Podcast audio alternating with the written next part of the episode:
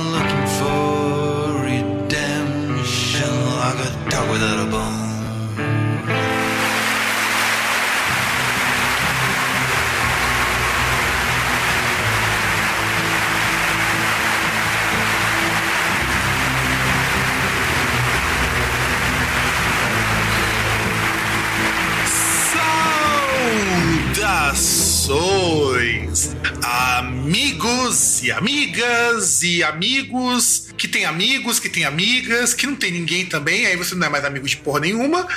Eu sou Fábio, diretamente da árida terra de Santo André e dos longínquos campos lá da Lapa, aquele que caminhou 90 dias no deserto junto com Jesus, o senhor César. Puta que pariu, que calor. Tá, tá foda, tá foda. César, eu sei que você, assim da- como eu, da mesma maneira que esta pessoa que vos fala, não é muito fã de continuações, remakes, reboots e coisas do tipo, certo? Depende, continuação a gente tolera, se for bom, a gente até aceita se for bom. Reboot de cu é rolo, acho que só. Embora tenha uns reboots que eu até gosto, mas eu não vou colocar aqui, porque eu descobri essa semana algo que me deixou muito estarrecido. Eu não sei se o cara ouvinte ou a cara ouvinte possui TV a cabo, mas se possuir ou tiver um amiguinho ou amiguinha que possui, nem que seja gato net, tem um, um canal que já foi pra mim um dos melhores canais da TV a cabo de todos os tempos, que era o finado Nickelodeon. Você lembra do Nickelodeon, né, César? Não, cara, eu sou pobre. Na época que tinha Nickelodeon, não tinha TV a cabo. Nickelodeon eu também não tinha, mas eu via na casa de amigos e tudo mais. Mas você sabe que a Nickelodeon foi responsável por clássicos como o Doug, o Rocko's Modern Life, o Ren Steam e uma série de desenhos muito fodas, mas fodas para caralho. Depois que a Disney comprou o Nickelodeon, começou a entupir com um monte de porcaria. E você sabe que Nickelodeon agora passa também séries. Ah, mas série infantil, né? Então, é aí que eu queria chegar. Sabe o que, que transformaram em série e conseguiram cagar? Assim, cagar, jogar no ventilador, rodar a bosta toda no ventilador, cagar de novo, comer e regurgitar? Cara, se não for Dog, eu não ligo. Não, esse você vai ligar, porque você lembra quando a Disney assumiu o Doug e a bosta que ficou? Hum, cara, pior que eu não lembro, porque eu via na cultura. Acho que chegou até a passar no SBT, mas não. Pô, quando passou, não vi. Eu só vi os originais mesmo. Passou no SBT, passou na Globo. No SBT e na Globo já era o da Disney. Eis que eu vejo, e isso é de uma vergonha ali muito grande, uma série inspirada naquele filme que nós já comentamos do Grandcast Pipoca. Aquele filme que também tem um, um participante que eu sei que você Ah, gosta já muito. Sei, já sei. Puta que pariu. Eu ia falar pra você, verdade. Verdade. O Escola do Rock. Exatamente. Eu tava tentando evitar falar o nome disso porque, cara, você chegou a assistir o episódio daquilo? Nossa, eu tinha visto. Não, cara, porque é, é um bagulho que não faz o menor sentido como série. Isso independente de, de quem faz. Ele, ele não faz sentido como série. Ele não faz sentido como nada. É muito ruim aquilo ali. Não, como filme faz sentido. Tanto que foi divertido assistir. Não, não, eu tô falando a série não faz sentido do jeito que tá. Faz. Não, não, não. Que eu tô- Não, então, mas aí que tá. Pra mim, a série já tá errado por fazer uma série do negócio. Você podia colocar. Sei lá, porra, agora me fugiu a mente. Você podia colocar ó, Francis Ford Coppola pra dirigir, tá ligado? Que saiu uma bosta, porque não, não faz sentido fazer uma série daquilo. Não, isso aqui é o que que é pior. Eu não consegui assistir o episódio até o final, pra vocês terem uma ideia do, do nível de bosta. E olha que eu já assisti coisas muito bostas. Primeiro porque você vê o cara que foi lá, o, o professor, aquilo ali é de uma vergonha tão grande, tão grande, tão grande, tão grande, que, eu não sei o que, é pior. O cara que colocaram pra fazer o professor, que tem uma cara de bunda mole, ouço porque transformaram a escola do rock numa versão leite com pera da Blossom. Não, e, e pior é que assim, é que o maluco ele nem é gordo, tá ligado? Tipo, ele nem é, tipo, igual. Tipo, os caras pegaram meio que viram plot lá e tal, e meio que cagaram pro plot também. Não, cagaram tipo, tudo, cagaram tudo. Porque O- virou o Jack uma- Black é aquele gordinho desengonçado, né? É, e o professor que eles escolheram, que é o, Tony, que é o Tony Cavaleiro, que interpreta o Mr. Bean, gente, é, é ruim, é ruim. Eu olho pra cara desse sujeito, não consigo ver ele como, como professor porra louca do rock. Você pega o Jeff Black, ele parece um cara muito porra louca. E ele, e ele é caricato pra caramba, o Jeff, o, o Jeff Black. Esse cara não, o Tony Cavaleiro, tem mais cara de colírio da Capricho que cresceu um pouquinho do que cara de professor de rock, porra. Não, e, e o pior é o seguinte, porque você pega no plot do filme é aquele esquema. O Jack Black ele não parece professor, apesar das roupas. A- a- até porque ele usa um bagulho, bagulho meio, meio cafona, assim. Ele não. Ele se veste igual o Angus Young do Agora esse maluco que pega... É, exatamente. Ficou parecendo Angus Young, só que com calça comprida. Agora esse maluco não. Esse maluco ele parece um professor hipster. Exatamente. E os alunos grande. também. Você viu os alunos que participam? Cara, eu, eu vi bem pouco. Eu, eu tava zapeando, olhei assim tal e, e, e não, não parei nem cinco minutos. Eu vi acho que 20 minutos, ou até menos do que isso, porque eu não peguei o começo. Eu tava zapeando também, que eu tava vendo um daqueles programas de culinária. Falei, mas que bosta é essa? Aí eu começo a ver aquilo e falei, não acredito que fizeram isso. Pô, mas agora que você falou de programa de culinária, até querendo dar essa imagem ruim pra voltar um clima bom, você chegou a assistir aquele programa lá do Sérgio Lorosa? Não. Acho que é comida pra todo, toda a rua, um bagulho assim. Então, eu, eu queria assistir esse programa porque eu vi a, a chamada dele eu achei bem interessante, que é a baixa gastronomia. Mano, o, o bagulho é, é perfeito, porque, tipo, Sérgio Lorosa é aquele cara lá, gordão e tal. E no que que consiste o programa dele? Ele vai nos, nas paradas e come, tá ligado? Nas comidas de Mas, rua. mas, cara, você espera o quê? Você tem um monte de programa que os caras vão das paradas e come, só que nunca é um programa brasileiro nesse estilo. Não, não, não, não, cara, mas você não entendeu. Porra, por exemplo, ele, ele foi num lugar lá no Rio de Janeiro, ele comeu mocotó, velho. Então, você pega aquele lá, o Pierre Bourdieu, acho que é o nome do cara, que tem lá os vídeos que ele parece comendo nos restaurantes, ele parece só comendo e enchendo a cara. O cara fica muito louco. Mas faltava um programa desse no Brasil, porque eu não entendo, de verdade, qual que é essa tara? Esse maluco que você falou aí é um, é um negão careca? Não, não é um negão careca. O Pierre Bourdieu é um.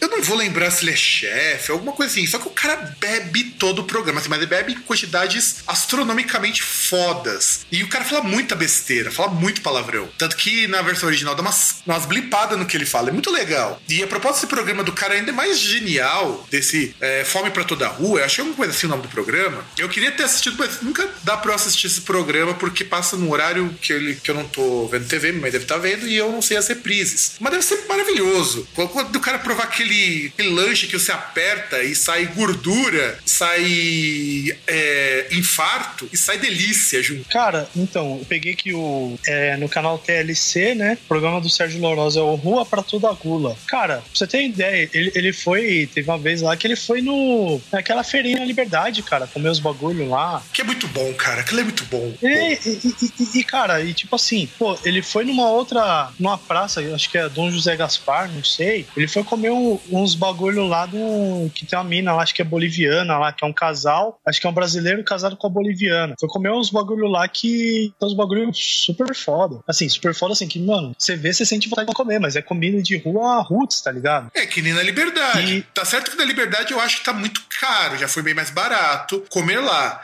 Mas, tipo, Porque deu uma hipsterizada ali depois de um tempo, começou a colar muito otaku. Mas, bicho, eu, quando eu vou pra lá, eu pego um dia que as barraquinhas estão abertas e eu tô com dinheiro no bolso, que é muito raro, eu me entupo de gordurosos. Não tem nada mais delícia que pegar aquele tempurá que tá ali, acho que faz umas duas horas e a mulher refrita pra você. Aquilo, é- aquilo ali é. é até vontade de comer um agora. Não, eu até ia procurar porque eu falei desse cara aí. Porque assim, tem um, um cara assim, é um chefe, cara, que ele viaja assim, mas ele vai para vários lugares do mundo e ele come as comidas, tipo, comida de rua mesmo, tá ligado? E o cara vai lá, às vezes ele cozinha também, que eu não lembro o nome do filho da puta. Ah, eu sei qual que é o programa, eu sei qual que é, eu já assisti também, é muito bom, muito bom. É um francês, se eu não me engano, que viaja, teve, teve um cara foi provar presunto serrano, que é um programa muito legal. Eu, eu sei, eu sei qual que é o É, programa. deixa eu ver aqui. Acho que eu consegui achar.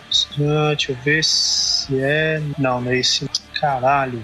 Puta, é. Que pelo menos é, é- é aquele tipo de coisa que, mano, é pra de ver, tá ligado? Que você vê lá, tipo, você saber que esses canais, esses bagulho não é só Cake Boss e Masterchef e é tudo uma bosta. Ah, mas o Kick Boss, ele é até interessante quando você pega o programa que ele cozinha, quando ele não fica fazendo só bolo. É até interessante. Eu gosto do programa dele porque mostra umas receitas Ah, não, familiares. Não Cake Boss, né? Porque, porque ele tem um outro programa que Ele ele, vários. cozinha. Ele tem Mas, vários. mas ele- aí é aquele esquema. Não, então, mas, mas tem um programa dele que ele cozinha. Que basicamente sim. É ele na cozinha, ele vai e fala: olha, tal, eu vou fazer esse prato aqui, por exemplo. Ah, teve um lá que ele falou: olha, eu vou fazer esse prato aqui que é um prato que, porra, minha família, assim, eu sou descendente italiano. Italiano faz isso aí, tipo, dia de festa tradicional, prato salgado, tá ligado? Tipo, e- esse programa é legal. Agora, esses cake boss da vida é chato pra caralho. É, porque o Kick Boss tem um monte de programa. Tem o Next Baker, tem o. é o programa dele que ele funciona que nem o Masterchef, só que pra confeitaria. Tem o Cake Boss que mostra fazendo os bolos. Eu gosto desse programa em especial que ele faz a comida, porque você vê que ele é um cara que é um puta de um chefe, deve ter grana saindo pelo rabo. Mas o que ele usa na cozinha dele é coisa que qualquer mané consegue ter em casa. Não,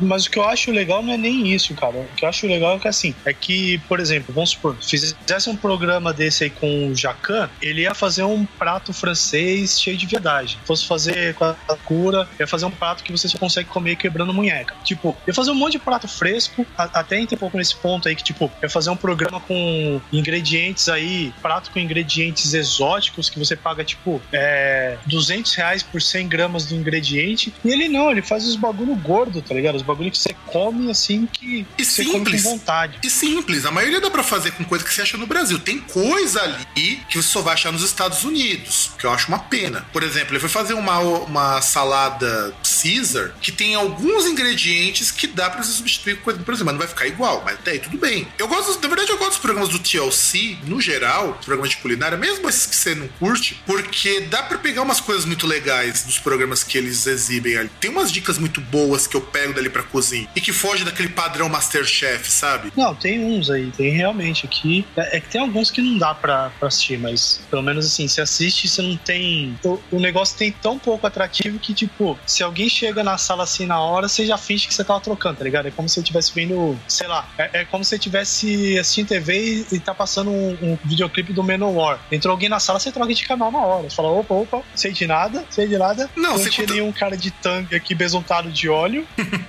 Ah, mas esse daqui dá pra ver de boa, sem ser taxado ou ser julgado. Tem que eu achei do Anthony Bourdain, que esse cara ele vive comendo e bebendo, mais bebendo do que qualquer outra coisa. Tem também um que eu gosto muito, mas eu gosto porque é, é Roots, é aquele Batalha dos Petiscos. Que você ganha a fritadeira de. a cesta de fritura de ouro, cara. Aquilo é muito bom. É, então, é que tem um questionável, mas eu não sei se nem se é no TLC que eu vi, que é o Batalha dos Food Trucks. É no TLC também. Ah, eu gosto do Batalha dos Food Que- Trucks, mas eu acho Então, ele muito humilhante. achei- então, esse eu achei interessante porque você vê os caras lá e tal na rotina. Não é food truck essa palhaçada que tem no Brasil, tipo, dos caras fazer bagulho gourmet, né? Porque a pegada lá, se eu não me engano, o programa ele é, é rodado no Canadá. O, a pegada lá é totalmente diferente. É, food truck é comida de rua, é de comida. Assim, Mas esse ainda é... dolorosa, dá, dá pra ver e bater no peito ainda e falar, eu tô vendo mesmo e vai tomar no cu, tô vendo essa porra, vai se foder. Porque, exceto pelo Masterchef, que é um programa que não me desce, porque eu acho assim, eu acho o Masterchef, principalmente o brasileiro, o povo é muito mal educado. Eu, por incrível que pareça, o Masterchef Colômbia, que é país latino também, porra, os chefs são muito mais educados, Até o Gordon Ramsay é mais educado dando crítica do que o pessoal aqui do Brasil. Eu acho meio foda. Considerando que, quando você pega esses três jurados, eles são muito mais de boa nos programas deles. O Jacan tem aquele programa lá do, do Kitchen Nightmare, a versão dele, que é muito bom. Inclusive, ele é muito simpático. Quando ele, eu vi o primeiro programa sem querer, porque eu não sabia o horário de reprise e tal. Eu fui assistir porque eu acho esse programa interessante de ajudar pessoas a sair da merda porque elas são idiotas o suficiente para conseguir gerenciar a própria vida. E ele é tão de boa que, pô, o cara xingou ele, o cara quase mandou o cara tomar no cu. E, e mesmo assim, ele, ele teve uma pose muito mais de profissional do que muita gente que eu vejo que, que não tem esse, esse ar meio snob que ele passa inicialmente. E, e quando você pega o programa que ele conta a história da vida dele, que também é do Chelsea, cara, você passa a ter uma visão totalmente diferente. Mas no Masterchef ele é um puta de um pau no cu. Coreano, né, cara? É, Ele interpreta um personagem. Eu, eu acho meio foda isso. Eu fico muito chateado porque ele não é assim. É, é isso que é ruim, porque se você vê lá no Masterchef, por exemplo, o melhor personagem que tem isso, às vezes, é a Ana Paula Padrão, que basicamente ela fica lá só de enfeite. É, mesmo a Paola tenta dar uma amenizada e não consegue. E a Paola, ela, Não, não consegue.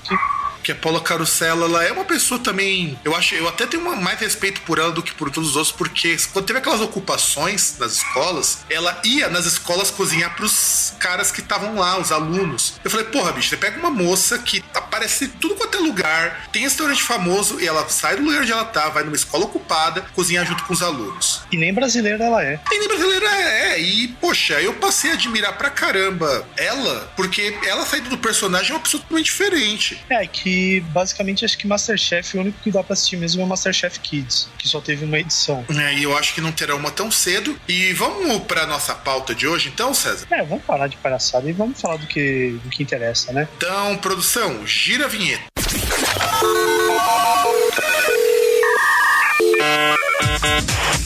Esse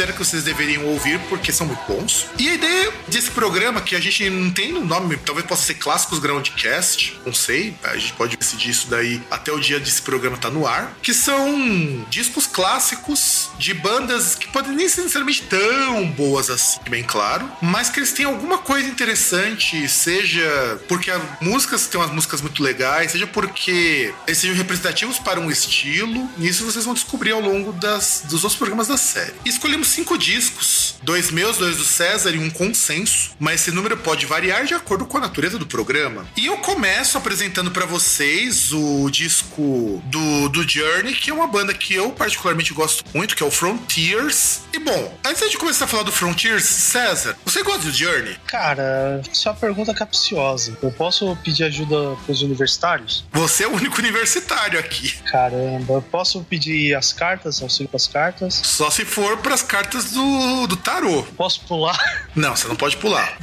Ah, cara, sei lá, é que o Journey, eu nem lembro o nome da música, mas geralmente vem à mente as malas chata pra caramba. É a Don't Stop Believing, é? Cara, Don't Stop Believing nem é é tão ruim, cara. Mas tem outras aí que são malas. São mais, É, eu assim, considero Don't Stop. Believing uma das músicas mais sem vergonha da história do rock. E- Então, é, é que o Don't Stop Living ela é mais chata. Acho que não nem tanto assim pela música em si. A música em si ela é maçante e tal. Mas o problema dela é a repetição. É, é aquele negócio. Você está ouvindo Kiss FM e falar nisso, nossa, acho que deve fazer anos que eu não ouço. Aí começa a tocar Don't Stop Living, tá ligado? E sempre é Don't Stop Living. Isso é um porre, cara. Um saco. Então, esse disco do Journey, o Frontiers, ele vem depois do Escape, de 81, que é o disco que tem, assim, os grandes clássicos do Journey, como a Don't Stop Believing, Who's Crying Now. E foi o primeiro disco do Journey a atingir a primeira, o, o primeiro lugar na Billboard. Só que aí você tem que pensar o seguinte: o Journey, ele vem de uma carreira na qual ele em 75 com o Journey e só vai conseguir em 81 o primeiro lugar. E a gente sabe que, assim, é muito difícil uma banda nos anos 80 que não tem uma carreira com uma porrada de clássicos que consiga manter as primeiras posições em mais do que dois, três discos. O Journey é uma grande prova disso. Embora o, Revelation de 2008, que é um disco chato, chato, conseguiu quinto lugar. Mas o Journey é uma banda que. Como que você vai pegar um disco como esse, como Escape, e repetir a fórmula do sucesso? Eis que eles conseguiram isso com Frontiers, que atingiu o segundo lugar. Foi lançado em fevereiro de 83 e foi o último é, é, álbum com o baixista Ross Valerie, que saiu da banda depois de um tempinho pra depois retornar ao Journey no Trial by Fire. E esse disco ele tem uma curiosidade muito interessante, que é o seguinte: o, o disco ele foi feito já preparado pra fazer a sucessão do disco anterior, que gente já mencionou. Só que aí acontece o seguinte: o, o disco ele quando foi quando ele saiu, ele sofreu uma mudança de line-up no meio da gravação. E essa mudança de line-up fez com que o disco tivesse que ser é, regravado algumas linhas pra não. pra não ter problema com o direito autoral, sabe? Quando, por exemplo, uma coisa que as pessoas não sabem é que quando você grava um álbum, quando você grava um, um trabalho, todo mundo que gravou aquilo ali recebe direito autoral. Então, pra não ter problema com isso, não ter problema com direito e poder fazer a turnê e tudo mais, eles trocaram uma formação. E esse disco faz parte da trilha de um seriado chamado Two of a Kind, que aqui no Brasil, é, eu não vou lembrar qual que é o nome que aqui no Brasil foi ter o Two of a Kind. Se eu não me engano, Two of a Kind virou dose dupla lá com as irmãs Olsen, se eu não me engano. Então, então inclusive a série foi um fracasso, durou só uma temporada, mas tem trilha desse disco do Journey, do Frontiers. E pra mim ele é um disco bastante importante porque, em primeiro lugar, vocês a gente tá até contando e o César aqui nos bastidores, tem muita coisa assim, muito característica dos anos 80 aqui. César, comente um pouquinho do que você percebeu dessa coisa anos 80 forte, gritado, escarrado e cuspido. Ah, cara, eu acho que a primeira coisa que tem aí que você nota é o teclado, né, cara? Que é uma presença assim marcante que assim, e- e- a- a- até cito assim, por exemplo, você pegar um filmes, por exemplo, trilhas sonoras aí da, da época da década de 80, todas têm esse tecladão marcante assim, com esse com um timbre bem parecido, principalmente em filme que queria ser assim, que tinha uma uma verve assim mais futurista. Sempre tinha esse teclado. E até algumas bandas depois foram até bandas assim saindo assim do rock com sintetizador tentavam fazer uma tipo um som parecido com isso. Ah, sem dúvida. O, o Frontiers, ele meio que no disco todo, ele tem muito dessa coisa dos, dos anos 80, nessa parte do teclado principalmente, mas eu também quero destacar o vocal. Você pega o vocal do Steve Perry, é um vocal que tá no meio termo do pop. Esse disco ele é um meio termo entre o pop e o hard rock. Antes eles começaram a lançar uns discos muito ruins, discos muito. muito mela cueca, porque parece que virou um karma dos anos 80. Todas essas bandas de hard rock fazem discos tão ruins depois que passa a febre do hard rock farofa, sabe? Sem contar que esse disco do Journey, ele é considerado por muita gente, o Frontiers, ele é considerado por muitos críticos como o melhor disco dos caras. E isso acontece, sobretudo, porque o o Journey, ele conseguiu, nesse disco, acho que juntar tudo que eles tinham de melhor. O instrumental é um instrumental muito bom. É um disco super acessível, mesmo para quem não gosta de hard rock. E, na verdade, tem gente que vai dizer que isso aqui é um, um disco de AOR, por assim dizer. Só que ao mesmo tempo, a Rolling Stone deu dois de cinco nesse disco. E, e essa crítica que a Rolling Stone faz nesse disco é justamente por quê? Porque o Frontier, ele tem todos os clichês possíveis e imagináveis do hard rock dos anos 80. Tem as baladinhas, tem as músicas mela cueca, tem aquelas músicas mais agitadinhas e tudo numa sequência assim bastante vergonhosa, segundo o que eles colocam lá. E assim, eu penso que o Journey como banda, eles conseguiram repetir o sucesso. Steve Perry era um vocalista bom até quando ele brigou com meio mundo ali, acabou saindo do, do grupo anos mais tarde e seguindo carreira solo, que é igualmente sofrível. E ele é influência pra gente, como Bruce Dickinson, como o André Matos, como Edu. Inclusive, comparavam durante um tempo o André Matos com o Steve Perry. Também, além de serem muito parecidos, pelo fato de que o Steve Perry ele tem um vocal mais agudo, tem aquela coisa bem anos 80, é diferente do que o Scorpions fazia, diferente do que o Judas fazia, até diferente do que o hard inglês fazia naquela época. E você, César, o que, que, que você diz com relação a esse trabalho? Ah, cara, eu acho que você já pontuou aí o que precisava ser, precisava ser pontuado, Não tem muito o que eu falar sobre o Journey. Eu só acho uma pena que a banda tenha decaído tanto depois desse disco. Por que aquilo? Eu não vejo nenhuma banda dos anos 80 que tenha surgido, estourado muito naquela época, que hoje tenha feito um trabalho pós oh meu Deus, que trabalho foda. Muito pelo contrário, eu vejo várias dessas bandas, é, e isso inclui até mesmo Metallica, o Iron Maiden, que todo álbum que eles lançam se torna tão irrelevante musicalmente falando. E eu indico esse disco pra gente poder encerrar o bloco como clássico, justamente porque é um bom disco de hard rock. A gente vai discutir mais sobre hard rock também nos outras indicações, mas como é um bom disco de hard hard rock, a gente consegue ter ali tudo que você precisa conhecer sobre o que foi hard rock nos 80, naquela última respirada do, do hard, antes do heavy metal tomar conta das paradas, antes, depois do grunge tomar conta das paradas. Então, é bom para você conhecer os clichês e as coisas boas e ruins do gênero também. Então, vamos pro próximo disco, produção. Vira a vinheta, por favor.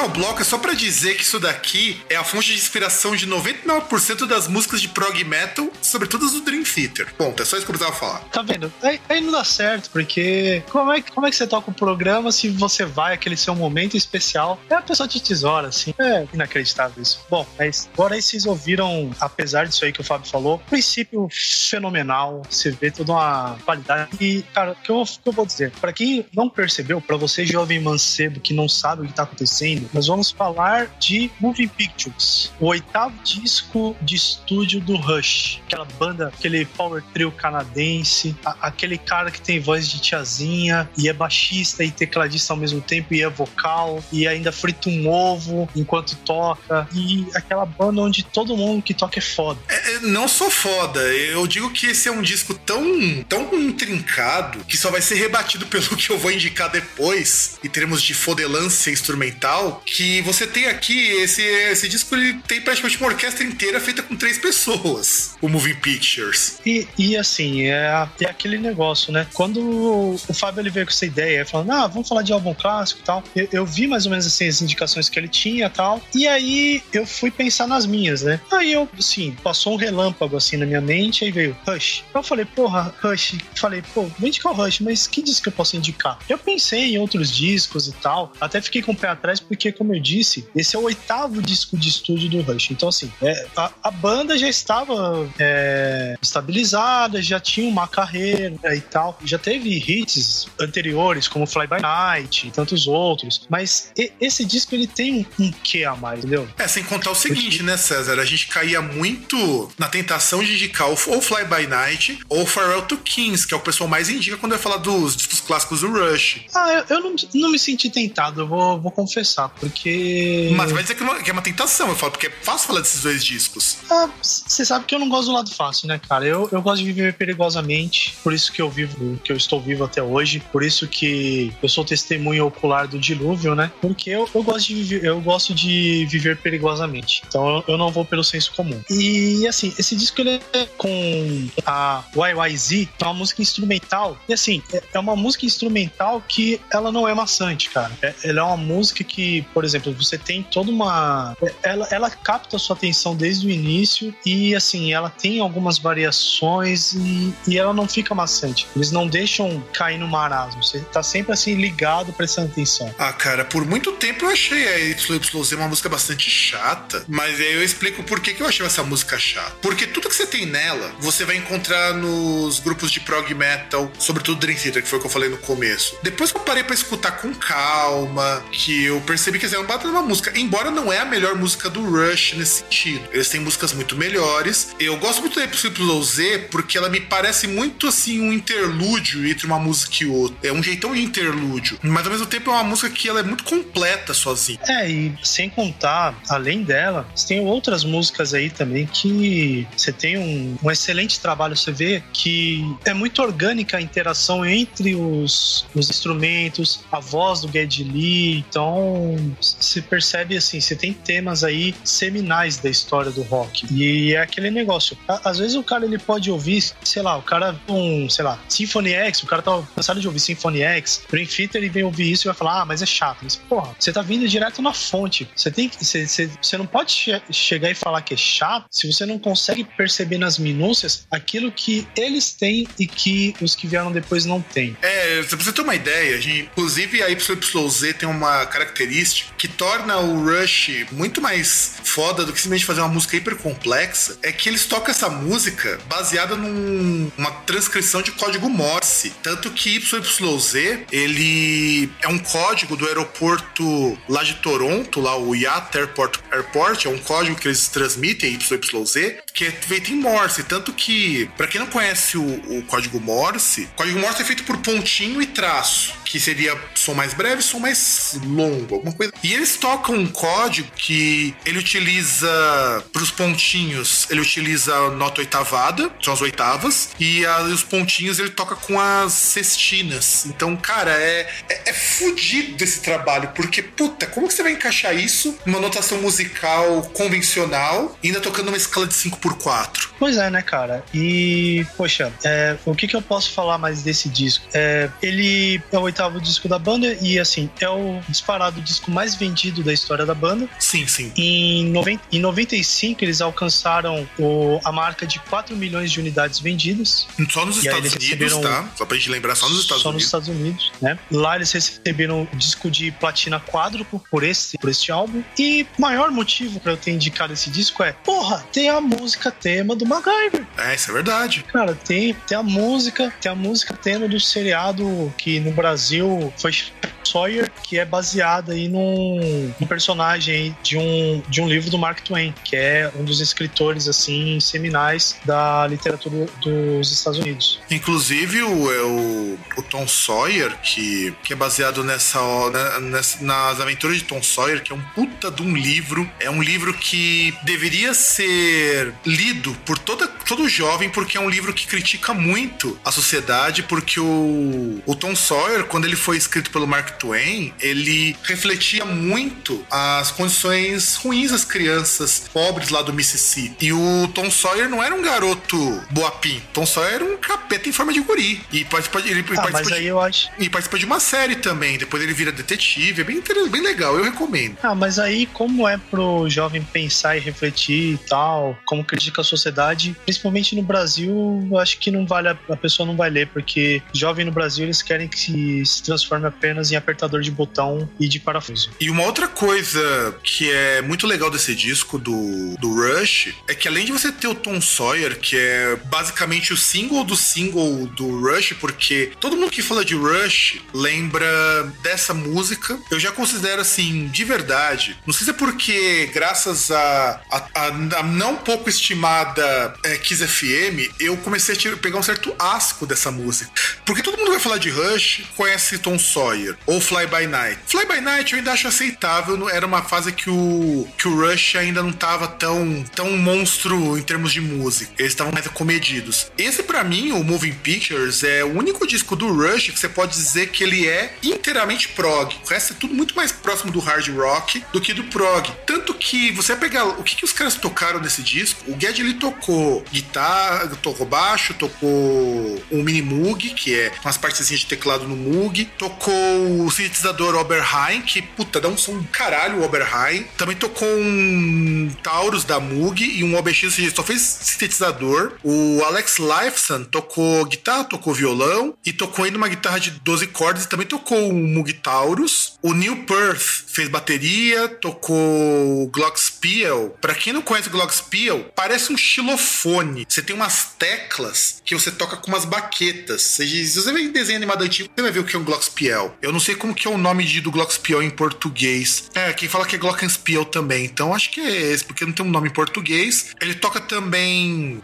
um instrumento que parece uns caninhos que você toca com uma baqueta por onde passa vento, por onde passa um monte de coisa. É bem legal o instrumento, isso de passagem, que é o que eles chamam em inglês de wind chimes. Aqui, pelo menos no português de Portugal, eles chamam de espanta-espírito, o nome desse instrumento. Então quer dizer, você tem um monte, mas um monte, um monte de instrumento fudido tocado nesse disco. Então, eu falo que pra mim esse é o primeiro disco de prog do, do Rush. Primeiro disco não, primeiro disco você pode dizer que é inteiramente prog, porque tem umas viagens de sintetizador, tem uns tempos muito louco. O, disco eu falo que ele, ele faz um sucesso muito grande porque ele é um progressivo muito acessível. Ele não é que nem você escutar um Cluster de Edge do Yes ou escutar um Pink Floyd. Então, esse disco vale a pena a gente ci- citar essa parte que eu acho ela muito legal. Tem mais alguma coisa É, falar? Cara, então, é isso que eu ia falar. Tem mais alguma coisa pra gente falar desse disco? Ah, tipo, tirando a gente ficar falando aí toda hora que ele, é- que ele é espetacular, que o Alex Lifeson, o Neil Peart e o Geddy Lee são super fodas, e que, sei lá, eles deveriam ser clonados pra tocarem música aí pra gente pra todo sempre. Inclusive, saiu uma edição 5.1 desse disco, lançado em 2011, no aniversário de 30 anos desse trabalho. Eu Mano, acho cê- que esse disco valeria a pena ouvir no Pono. Não, não tem como ouvir no Pono. O Pono não tem um sistema 5.1. O que a gente diz que é o, o DVD áudio, ou, ou em Blu-ray, porque também Blu-ray você pode fazer isso, é. É um disco que você tem cinco trilhas de áudio pra mexer. Você precisa de um, de um sistema de áudio 5.1 pra você poder ouvir, só que aí você escuta, como por exemplo, são três integrantes. Então você tem cinco faixas de som que você pode ouvir separado. Você pode equalizar cada faixa de som independentemente, você pode aumentar ou reduzir o volume, você pode, exemplo, eu quero a guitarra um pouquinho mais forte, você pode colocar. É, é muito foda isso. É, você teria que montar uma sala de audição pra isso, só pra ouvir esse disco. E eu tenho um amigo meu que ele tem um sistema desses, porque ele compra esses DVD áudio lá, muito, muito eles são importados do Japão, inclusive. Ele tem um do King Crimson, que eu ia indicar King Crimson, mas eu vou deixar pra um outro programa, porque o King Crimson é muito foda e eu vou acabar falando demais. Crimson, que eu falei que quando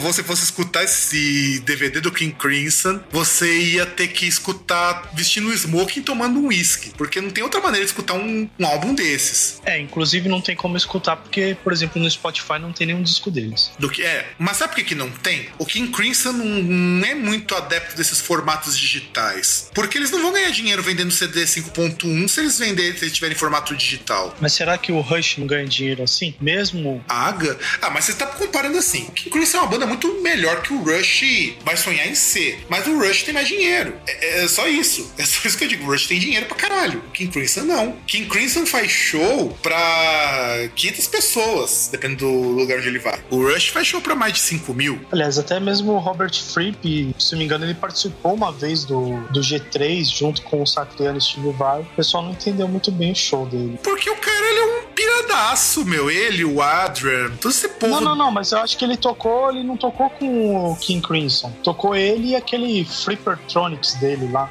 Sim, Ele e e, a parafernália eletrônica só. e que por si só é muito brisado, mas deve ter sido do caralho. O que salvava muito nesses shows Ah, do deve G3 é, é que os convidados eles eram de formações muito variadas. Não, essa é coisa boa. Eu acho ótimo, porque podia ser um trabalho pute- é, de punhetação guitarrística, mas não, eles chamavam os caras que nem era tão técnico assim, mas que eram muito foda. Eu até chamo os caras técnicos, mas é, eles fazem do jeito, a- a- além de ter aquela jam dos caras, né? Várias vezes, então não tem tem como o cara ficar viajando simplesmente no onanismo, né? E eu acho que a última coisa que eu queria falar nesse bloco é, porra, menos shows de Iron Maiden e Metallica no Brasil e mais shows do G3, por favor. Por favor, mais shows do G3. E com isso a gente conclui esse bloco. Então, produção, já sabe o que precisa fazer. coming over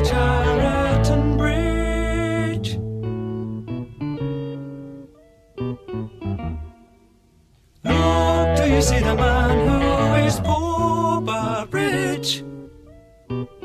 What do you wish and where do you wish? Where'd you go? Where are you? Where you from? Will you tell me your, you tell me your name? Rest a while, call me your friend. Please stay with me. I'd like to help.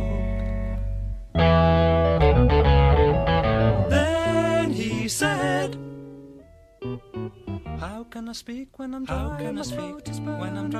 Pra poder fazer frente ao nível de fodelância do César, eu tive que chamar uma banda mais fodida ainda, que é o povo do Gentle Giant. O Gentle Giant e o King Crimson são tipo super trunfos, sabe? Você joga na mesa, ele ganha de quase todo mundo. E por que eu indiquei o Gentle Giant? Cara, tem um povo que curte esses novos discos do Opeth, que nós já falamos, inclusive, no ano passado, o quão legal nós achamos o, o Sorceress, que eu sei que o César amou de paixão aquele disco. Nem lembro dele. E eu lembro uma vez que o Victor tinha comentado comigo sobre como que o Opeth tenta copiar o Gentle Giant nesses discos prog. E eu parei pra escutar, porque eu nunca tinha reparado nisso. Eu falei, cara, é, é verdade. Eles tentam soar igual um Gentle Giant, só que sem o mesmo carisma. E o Gentle Giant é uma daquelas bandas de prog rock que se você ficou impressionado com o Rush, deixa eu comentar sobre o Octopus. O Octopus é considerado um dos discos mais complexos da banda. É o primeiro com o John Withers tocando bateria depois que o Malcolm Mortimer caiu fora e é o último álbum com o Phil Struman. E esse line-up, ele entregou em 72 o disco Octopus e o disco Octopus, ele é um disco assim, ele é complicado de você classificar, porque tem tanta mistura, ele mistura música medieval, música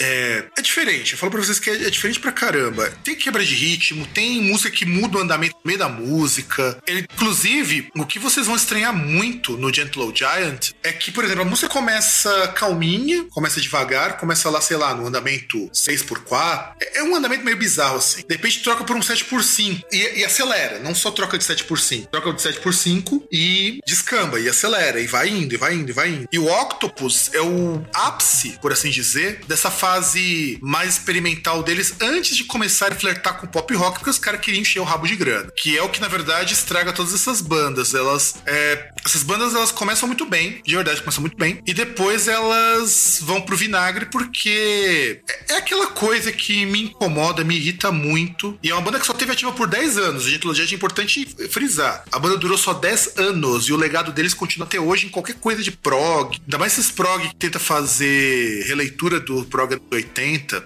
Eu acho assim complicado. E esse disco do Gentle Giant, ele é especial porque ele traz muito de releitura de música medieval. Inclusive, vocês vão escutando ao fundo do programa, do programa vocês prestarem bastante atenção na música, ou conseguirem fazer isso, vocês vão notar que a música parece que eu tô com outra música e tendo que ela continua na mesma faixa, só trocou o andamento, trocou o ritmo. Os músicos tocam todos os instrumentos, isso é uma coisa que é de fuder, cara. O baterista toca guitarra, toca tudo. O, o vocalista toca bateria também. O, o pianista toca violoncelo, toca piano, toca clavinete. O vocalista faz sax também. É, é uma coisa assim bastante desconcertante. Você imagina como deve ser um show dos caras? Olha, como devia ser um show dos caras. Você tem 50 instrumentos no palco pra seis pessoas e você começa a ver eles trocando instrumento no meio das músicas. Deve ser bastante desconcertante. Bom, e é interessante esse, esse disco, né? Porque você tá ligado qual é a história do nome do disco, né? Não, conte, você não tinha, você não cheguei a ver. Então, é, dizem que, na verdade, o, o, disco ele foi nomeado a Schumann, a Roberto, porque, na verdade,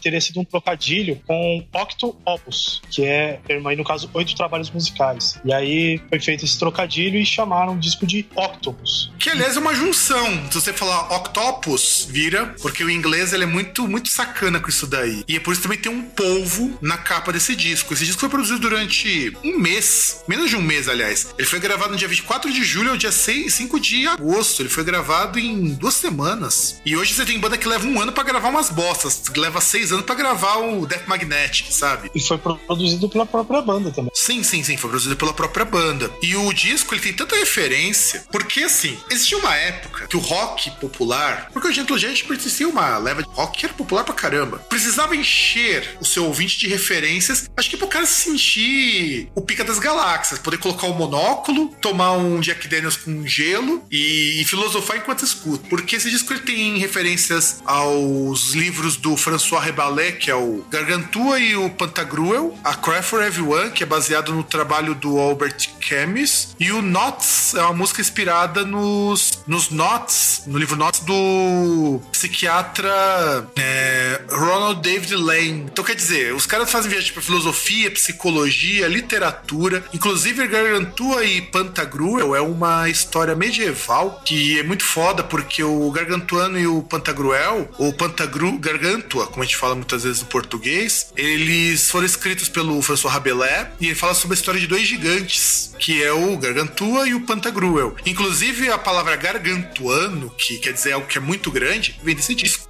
não, desse livro. Ah, cara, mas há de convir. Pô, a, a, a coisa mais que as pessoas mais piram quando tem hoje em dia referência, então se tem referência disso, é super legal, cara. Você vai lá, você tá ouvindo o bagulho e de repente você fala, porra, mas isso aí vem daquilo lá e tal. Não, não é algo a. não é um demérito. Eu não acho que é um demérito, muito pelo contrário. Eu acho que ele é até mais interessante. Aí, rockistas e fãs de Iron Maiden que me perdoem, mas o Iron Maiden é muito mais brega fazendo isso do que o Gentle Giant. Porque de repente Ah, você, você pega, sei lá, tá certo que eu gosto muito de Flight of Icarus, que é baseado na, na lenda do Ícaro, mas eu acho que no Iron Maiden, por ele ficar tão pobrinho, esse tipo de referência, fica tão deslocado, não tem uma integração com a música. É que às vezes tá, acho que falta trabalho, né? Só que se eles forem se esforçar pra fazer isso, em vez de demorar um ano pra eles gravarem disco, eles vão demorar 10. É, sem contar o seguinte, o disco, esse disco ele é tão é tão fodido, o Octopus, que ele ganhou também uma versão 5.1, que é muito muito deve muito foda porque você conseguir ouvir como se esses caras estivessem tocando pra você, porque a ideia do 5.1, para as pessoas que não sabem, é você proporcionar uma experiência auditiva diferente de simplesmente você colocar um disco e ficar ouvindo como a maioria das pessoas fazem. É você pegar, você sentar lá no seu sofazinho, na sua poltroninha, colocar o disco e ouvir como se os caras estivessem tocando pra você, que você tem um som tridimensional. Só não vai ter som em cima e embaixo, mas de resto você vai ter tudo, todas as sensações. Então deve ser muito foda. Mais ou menos pra você saber como eu me sentia quando na época era a, a condição em voga de quando você tinha algum dinheiro, você contratava uma orquestra pra tocar na, no salão aí da sua mansão pros 500 com- amigos mais chegados. Os 500 amigos mais chegados e os 200 agregados que eles sempre trazem, né?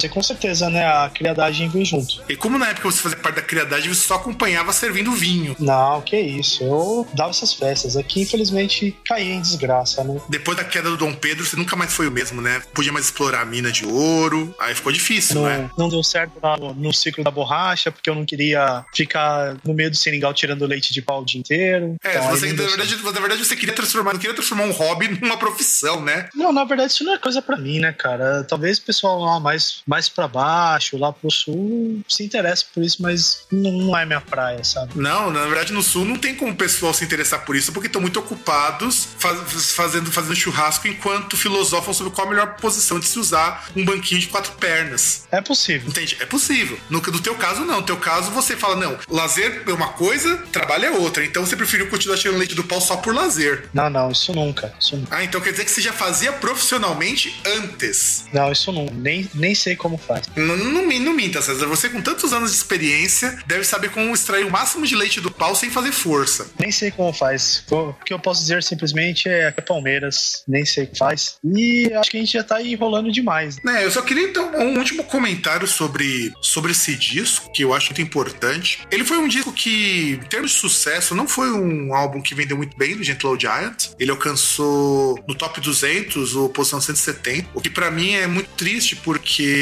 mesmo sendo uma época que o prog rock vendia muito bem, você tinha uma banda que todo mundo tocava muitíssimo bem, isso a gente não tem nem como negar. É ao mesmo tempo uma época em que era muito difícil de você competir com outras bandas do gênero, porque por exemplo, nessa época você já tinha o Yes, nessa época você já tinha o Focus, nessa época você já tinha, ah, deixa eu lembrar, já tinha o Pink Floyd começando nessa época. Então de repente 72 lançar um disco desses, o, inclusive depois dos Three Friends, considerando que o, o disco que, ele consegui, que eles conseguiram uma posição mais interessante foi lançado muito tempo depois, que é o Freehand, da, em 76 da Chrysalis, e é um disco que eu acho nem tão legal, que o Freehand já é o começo da fase pop rock, a fase mais jazzy deles, e eu já não, eu não acho tão interessante. E você tem que ouvir esse disco porque, assim como o disco que o César recomendou, Rush, Octopus do Gentle Giant é um disco que você vai entender o que é fazer uma boa música sem cair na tentação de ser hiper mega virtuoso, mesmo sendo hiper mega virtuoso. Ele é acessível, é um disco fácil, é muito gostoso de ouvir. Você passa uma tarde inteirinha, com certeza, escutando Octopus Gentle Giant. E a única coisa que você vai lamentar, e você vai ficar com muita raiva depois de escutar esse trabalho, é que muito possivelmente essas bandas de revival tipo Opeth ficam muito menores depois que você escuta esse disco.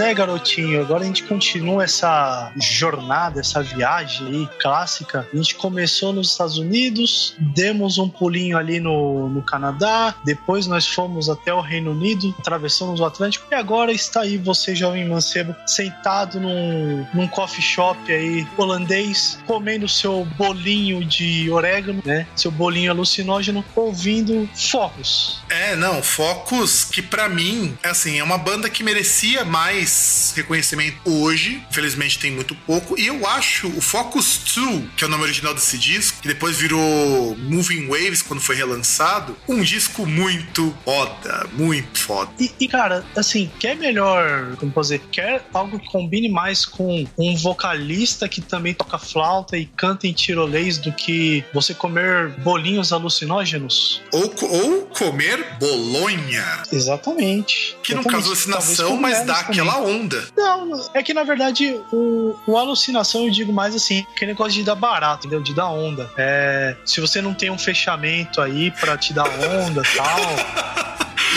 Cara, pensei que você não ia fazer isso. Eu, eu vi, eu senti essa Falta piadinha aí. vindo de longe. Você tá falando, venha! Parabéns, cara. Você conseguiu. lógico, cara. Você conseguiu. Eu- Não, não. Slow clap, ó. Cara, você gostou dessa minha ponte para o futuro? Como eu consegui fazer uma ponte, ligar focos, ligar prog rock com Deu Onda, com MCG15. Olha, de verdade, essa foi uma intertextualidade demais pra mim. Tá quase no mesmo nível do não lugar de pós-modernidade. Dig são foda. Mas, enfim, né? Esse disco aí, lançado em outubro de 1971, né? Que foi aí gravado por essa banda holandesa, né? Que é o hino. Se, se, por exemplo, se Rush, você fala de Rush, você lembra de Tom Sawyer. Quando você fala de Focus, é Ocus Pocus. Tem, tem, tem outras músicas, por exemplo, tem uma que eh, eu fiquei tentado também a, a falar de outro disco do Focus, o Hambúrguer Concerto, por Ah, causa não, da... não, não, cara, mas se tivesse lá de hambúrguer concerto, esse programa ia virar um programa que você teria que colocar um monóculo, colocar aquele smoking, encher seu copinho com Jack Daniels e apreciar tomando de golinho, cara. E, então, cara, assim, uma das músicas que principalmente o Focus, é, eu lembro do Focus, é a que tá tá contida no Hambúrguer Concerto, que é a Harlem Scarum, que também é fenomenal. Mas aí eu parei, eu falei assim, porra, como é disco clássico, como eu posso falar de disco clássico sem falar o maior clássico do Focus? né? Eu primeiro tenho que dizer que você escuta Ocus Pocos escutando ele cantando um yodel e misturando o yodel com rock, com música tradicional.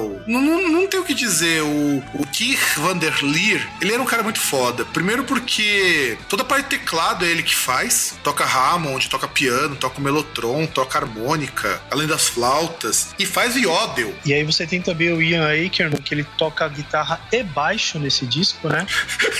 É, cara. Que, que, na verdade É muito bizarro. O pior é que você vai ver que tem- eles têm um baixista, mas você tem um cara que toca guitarra e baixo. É, é, mu- é É, muita que aí você viagem. tem o, o, o Cyril Havermans, que ele toca baixo e ele também canta em uma música, né? Na música Pupila. E o Pierre van der Linden, que toca a todas as partes de percussão em todas as músicas, né? E esse é o primeiro disco do Focus a ter músicas em altas posições, que é o segundo da carreira. Depois eles vão ter sucesso bastante considerável com o Focus 3. E de todos os discos do Focus, eu me arrisco a dizer que esse é o disco de maior sucesso, Focus 2, ou Moving Waves, como ele ficou conhecido quando foi relançado. Eu me arrisco a dizer que é o disco mais importante do Focus e também do prog rock que foi que foi lançado em épocas, porque eu acho que esse disco tá no mesmo patamar do disco do Rush que nós indicamos aqui e do Another Brick in the Wall do Pink Floyd. Ah, cara, assim, se você for analisar só a parte mercadológica, é, bom, você pega, o que você vai dizer? Um, um disco que ficou em nono lugar no top 40 holandês. Um disco que ele entrou na nona posição da Billboard Hot 100 e que ficou em segundo lugar no, nas paradas no Reino Unido. Então você já vê que não é pouca bosta que a gente tá falando. Sem contar que é o disco com mais versões e relançamentos que existe Aí. deles. Então, quer dizer, para um disco ter ser relançado trocentas vezes, Focus 2, você não tá falando de qualquer bosta. E, e até assim, saindo um pouco do foco mercadológico e também fugindo aí da Ocus Pocus, por exemplo, a gente tem uma canção aí que é Eruption, que na verdade não é uma canção, é, um- é,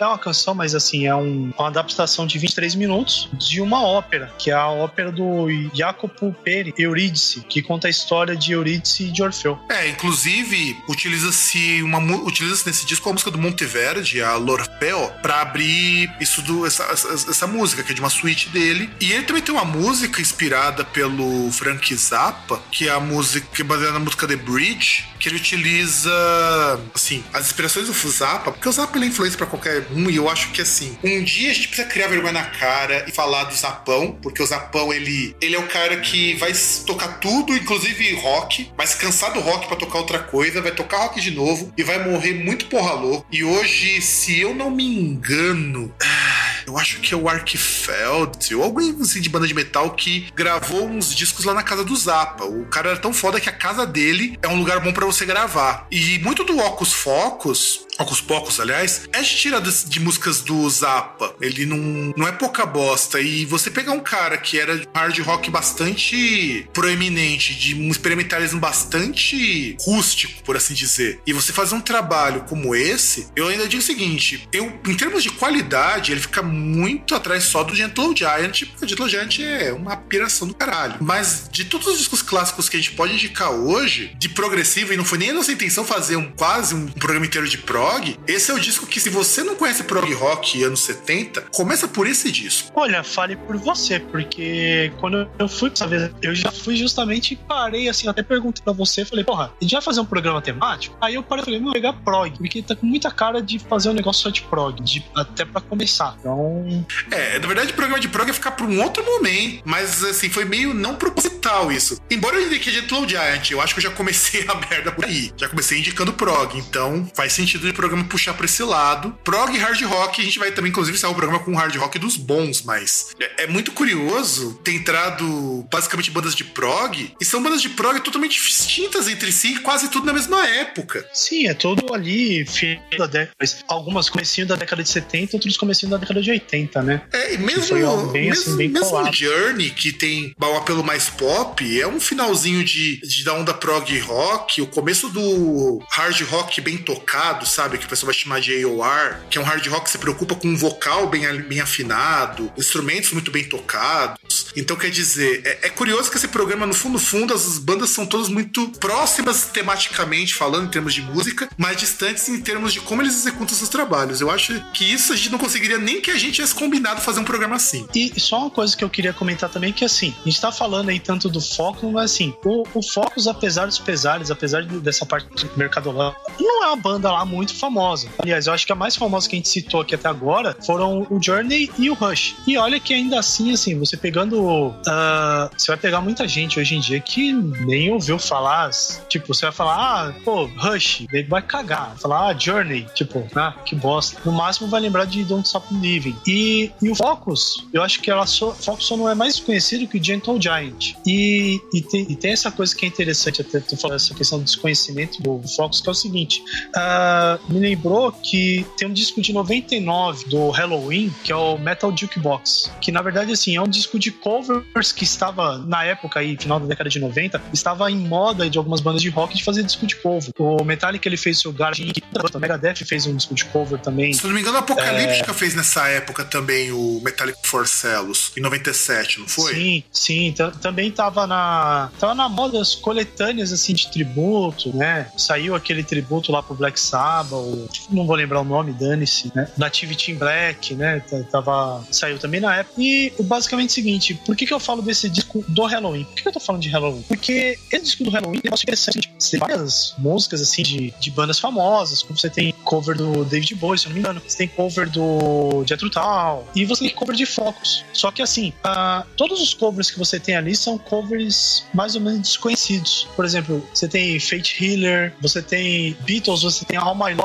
que é uma música famosa, mas não é Can Buy Me Love, I'm Not You, é uma música mais obscura. Se você for comparar, né, que, sei lá, Beatles é meio difícil você falar de coisa. E até mesmo, se não me engano, acho que foi o Andy Deres, ele deu uma entrevista na época, e ele falou, que perguntaram, falaram, porra, mas vocês só vão tocar cover, assim, de música desconhecida? Por que vocês escolheram Ocus Pocus? Porque, porra, no Brasil a gente conhece. Aí ele falou, bem, mas a gente acha até que ninguém conhecia. Apesar desse sucesso mercadológico, pô, é, teve sucesso em 1970, né?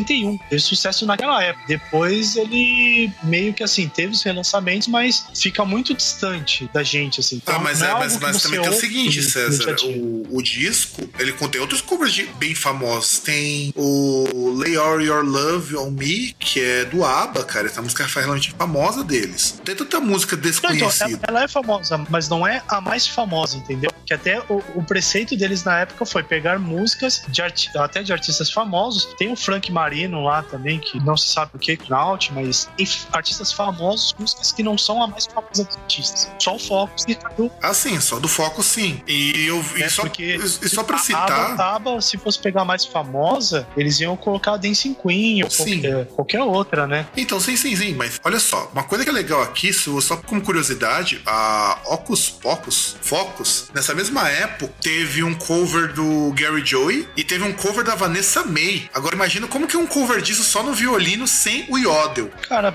eu acabar isso. ouvir. É, eu vou ouvir porque assim, eu acho o trabalho da Vanessa May bastante interessante, mas é meio foda isso, que você também tem cover do Iron Maiden, pra Ocus Pocus, que foi aparecendo num DVD, tem do The Vandals em 84, tem do Marillion em 2007. Então é, é uma música foda por N razões. Oito artistas fizeram cover de Ocus Pocus, o que não é pouca bosta, considerando que você tem anos dessa música e ela foi sucesso há muito tempo. O, e o Focus foi uma banda que meio relegada ao segundo escalão depois de um tempo. E eu acho que tá na hora da gente ir pro nosso quinto disco. Então, César, chama a produção você aí, vai. Ô, vem cá, larga esse bolonha aí e vamos trabalhar um pouquinho, beleza?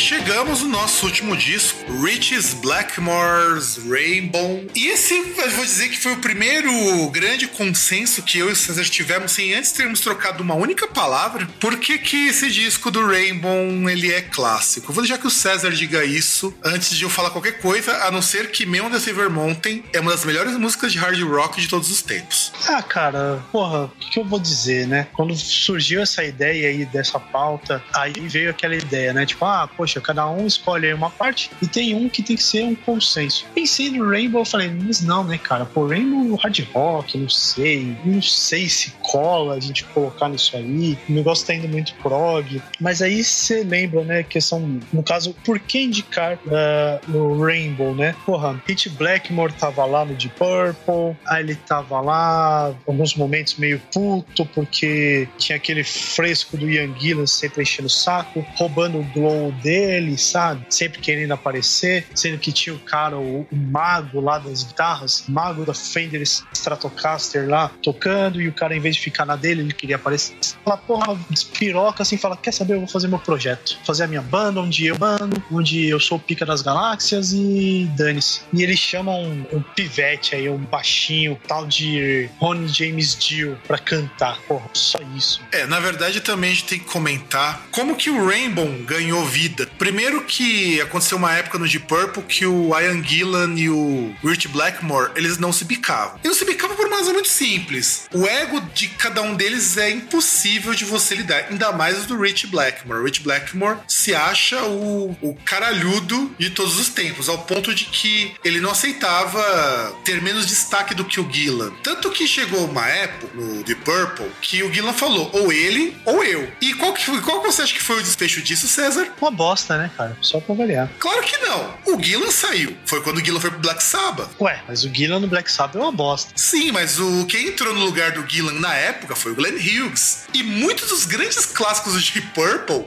foram feitos com o Hughes e não com o Gillan. Não, não, não. Glenn Hughes e Dave Coverdale. Exatamente. É. Então quer dizer, você trocou seis por duas dúzias, porque você tem dois vocalistas muito melhores do que o Gillan. né? E, e é foda, né? Porque mais ou menos o Deep Purple com Ian Gillan e Hit Blackmore seria mais ou menos como uma banda com dois Dave Mustaines, né? É, exatamente. Com a diferença que eles têm mais talento que o Dave Mustaine pra cantar. Não, não, não, tô falando só na questão do cara ser mandão. Principalmente o Coverdale. Ah, E- não, não, não, não, Coverdale não, principalmente o Hit Blackmore e Ian Gillan. Sim, sim, ah, não, sim, sim. É como se tivesse dois Mustaines e dois Kiko Loureiros na banda. Porque os caras se acham. E aí o Gillan foi Black Sabbath, gravou um disco, fez uma turnê do Born Again, que é um disco que eu gosto, cara. Esse é um disco. O único país onde esse disco do, do Sabbath fez sucesso, inclusive, foi no Brasil. Ah, não sei, cara, tem a foto do Temer na capa, sabe? Eu não gosto desse disco. Ah, é a volta do Temer criança. A gente sabia que o Born Again era o prenúncio da desgraça. Exatamente. E o que acontecia, na verdade, no, nessa, nesse inteirinho é que, assim, fizeram muito sucesso no, com, essa, com, essa, com essa saída do Gillan. O Black Sabbath foi Nagre, mais uma vez. E aí o Ian Gillan quis voltar. E pra banda é vantajoso voltar o Ian Gillan. Porque o Ian Gillan tem uma coisa que o Blackmore teve, que foi carisma. O- Pô, mas eles tinham a voz do rock, né, cara? Glenn Hughes. tinha um Glenn Hughes e ó, o Black Sabbath chegou a ter o, o Ian Gillan, também chegou a ter o, o Glenn Hughes. Na verdade, todo mundo, na verdade, todo, acho que só não passou o Coverdale pelo Sabbath, porque tudo quando esses vocalistas grandes passaram por lá. Cara, ainda bem, né? Porque já pensou? Se tivesse o Coverdale lá, ia ter umas baladas, né? Ia ficar muito chato, muito chato. Ia ficar muito escroto. E aí, por conta disso, o, o Gillan ele sai de novo Deep Purple, dessa vez definitivo. E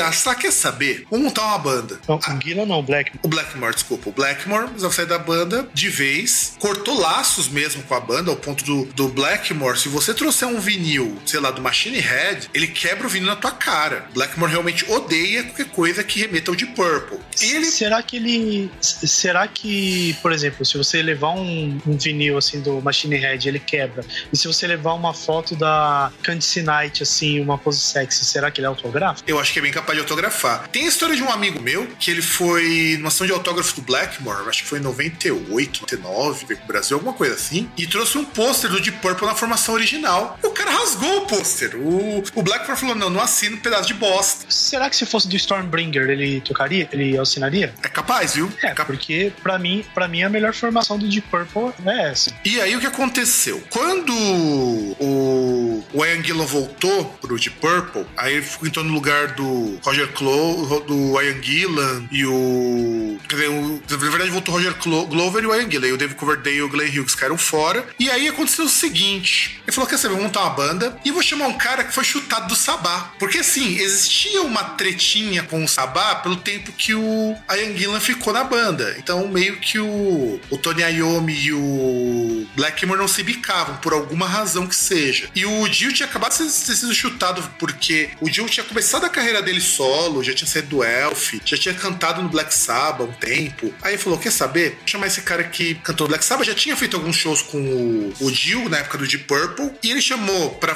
compor o, o Rainbow a voz do Dio.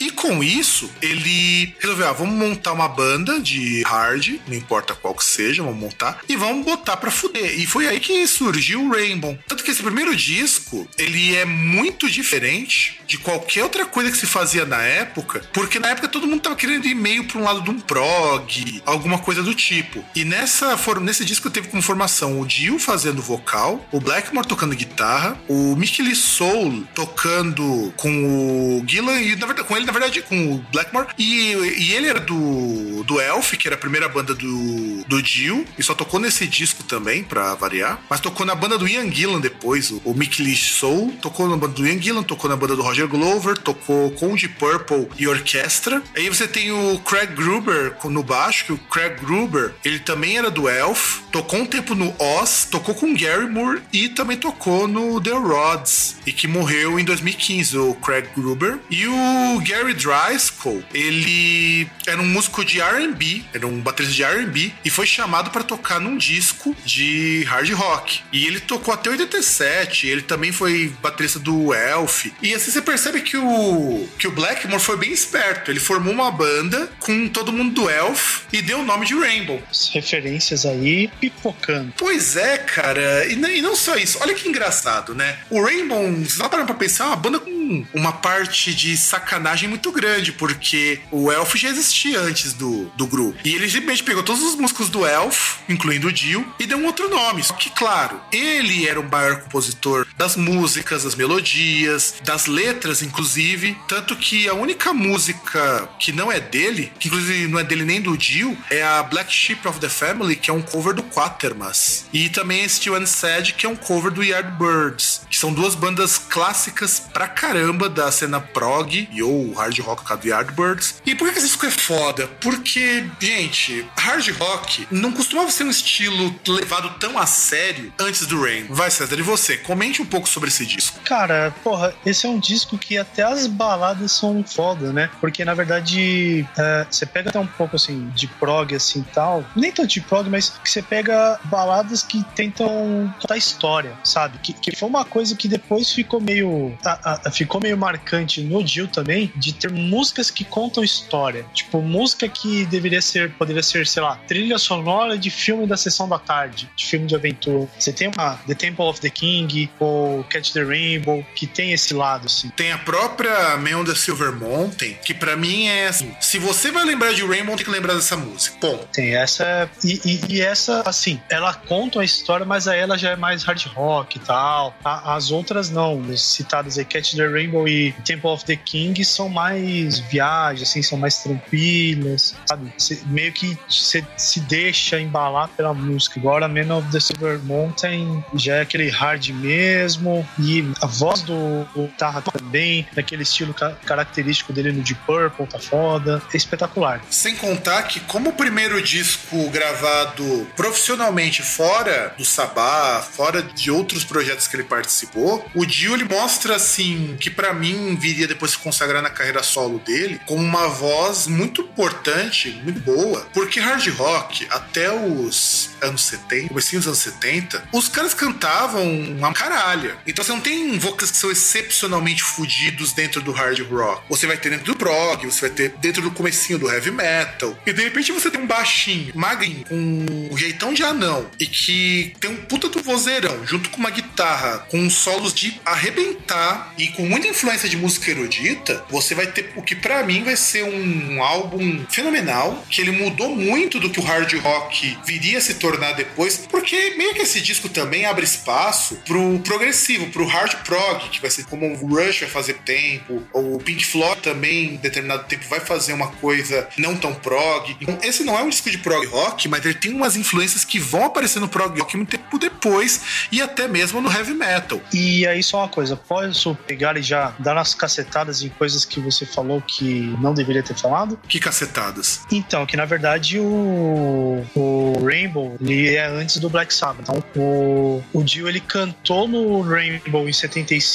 até 70. e- Ele cantou no caso em 75, né? Gravou o Hit Blackmore's Rainbow, mas ele só entrou no Black Sabbath em no- 1980 no Heaven and Hell. É, na verdade, uma remissão que eu precisava ter feito. Obrigado por ter colocado. Porque eu lembro que uma vez o, o Dio foi convidado pra tocar com o, o Rainbow, acho que deve ser em show, então, porque ele foi chutado do Sabá. Ele tinha sido Não, chutado. então, é que na verdade ele, ele saiu do. Ele foi pro, pro Rainbow e tal. É, não é que ele foi pro Rainbow. Então, calma lá, calma lá. O, o Elf virou o Rainbow, é diferente. Tá, e tal. Elf virou o Rainbow. Enfim, mas ele estava lá no, no Rainbow até 78. Aliás, é exatamente, até 78. 78, inclusive, ele gravou nesse interim músicas com o Elf, discos com o Elf também, né? Aí, em 80, ele foi pro Black Sabbath, ficou até 82, e aí ele voltou depois, em 86, pro Rainbow. Gravou um disco de estúdio e um ao vivo. Que foi quando ele foi chamado. Inclusive, foi a época que o, o, Blackmore, o Blackmore ele tava super feliz no Purple também, porque ele tava sem o Ian Gillan lá torrando o saco dele. É, apesar que ele chegou a voltar pro, pro Deep Purple depois que o Ian Gillan voltou, né? Porque a- as mudanças de formação foi aquele negócio, né? O, a formação clássica lá do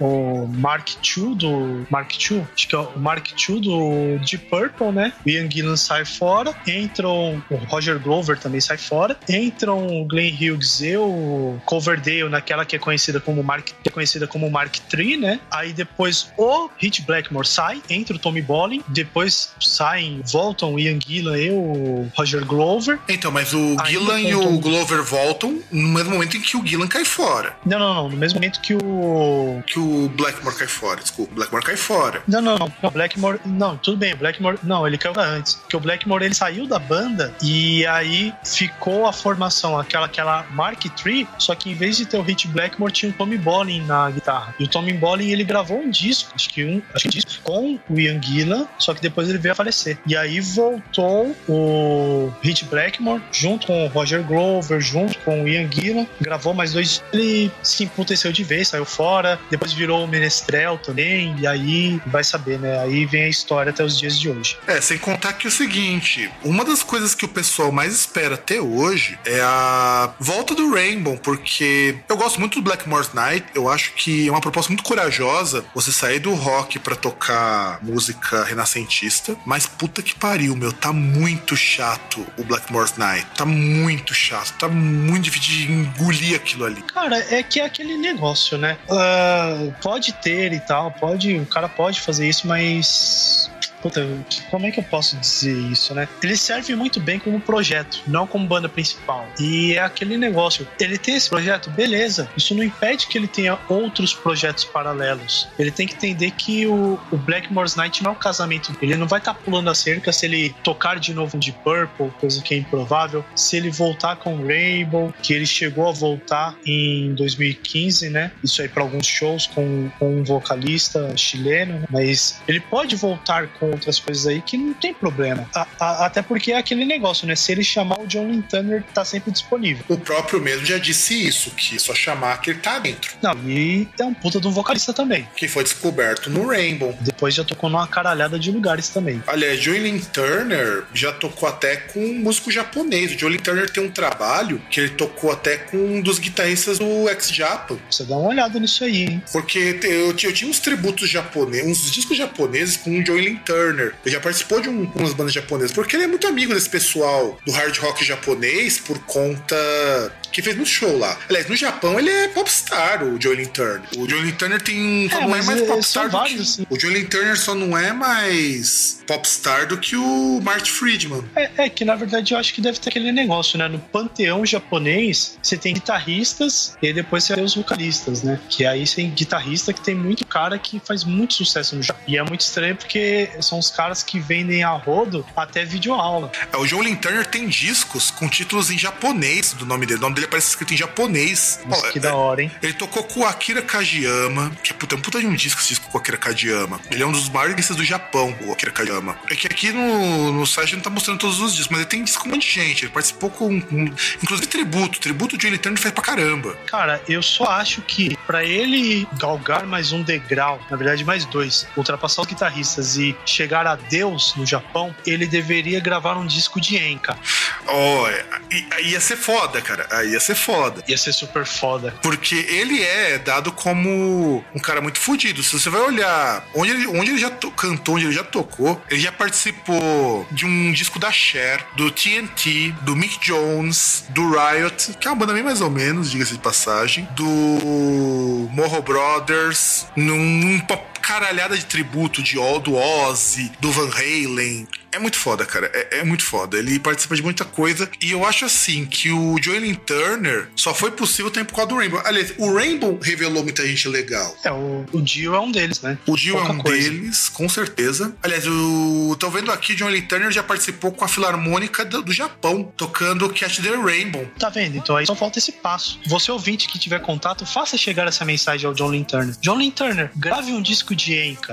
Gra- Grava um disco de Enka com japonês errado, de preferência. Não, e, e o melhor, além de ter instrumento tradicional, ainda coloca guitarra, baixo, bateria bem e, e faz uma subversão completa. Toca uma versão Não só chamiséis. do. Toca uma versão Enka de Meio the Silver Mountain. Ou não, ele pode pegar as músicas de quando ele estava na, no Rainbow, né? Tipo Lost in Hollywood, por exemplo, que ia ser uma música muito foda, vou tocar como E César, nessa, nesse formato. vamos para nossas considerações? Acho que tá na hora, né?